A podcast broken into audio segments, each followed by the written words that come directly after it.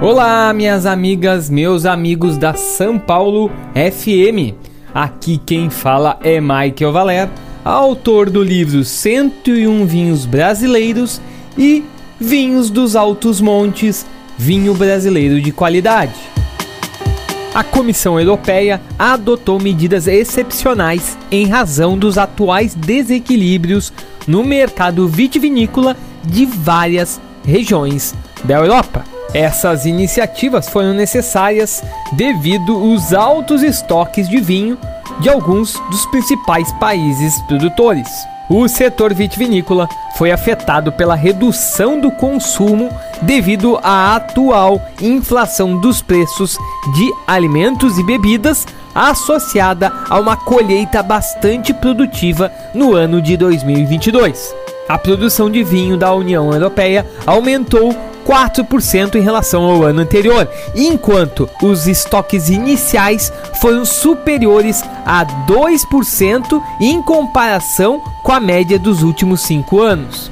A queda no consumo de vinho para esse ano está estimado em 7% na Itália, 10% na Espanha, 15% na França, 22% na Alemanha e chega até 34% em Portugal.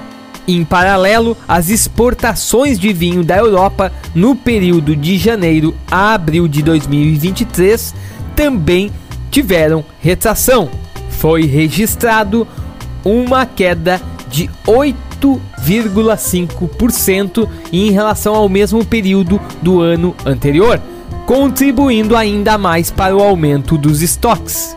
Todo esse contexto está resultando em dificuldades de venda para os viticultores e aumentando a pressão pela redução de preços do mercado. Consequentemente, uma grave perda de receita pode afetar diferentes regiões. A Comissão Europeia alerta que os produtos mais afetados são os vinhos tintos e rosés de certas regiões da França, Espanha e Portugal. As medidas adotadas pela comissão ajudarão o setor a enfrentar os atuais desequilíbrios. E dentre as medidas mais relevantes está a permissão até dia 15 de outubro desse ano para destilação de vinho.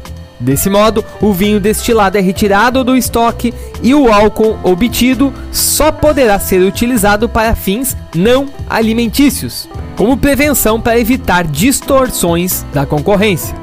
A Comissão Europeia também concedeu flexibilidade adicional para financiamento dos programas de apoio ao vinho no exercício de 2023. Para finalizar, a gente lembra que a inflação nos países da zona do euro vem desacelerando. Em maio, foi registrado 6,1% em 12 meses, enquanto no fechamento do ano de 2022 a inflação estava em 9,2%. Mesmo assim, taxas muito altas para os padrões da economia europeia. Então é isso, pessoal. Hoje eu fico por aqui. Um grande abraço e bora beber bonzinhos.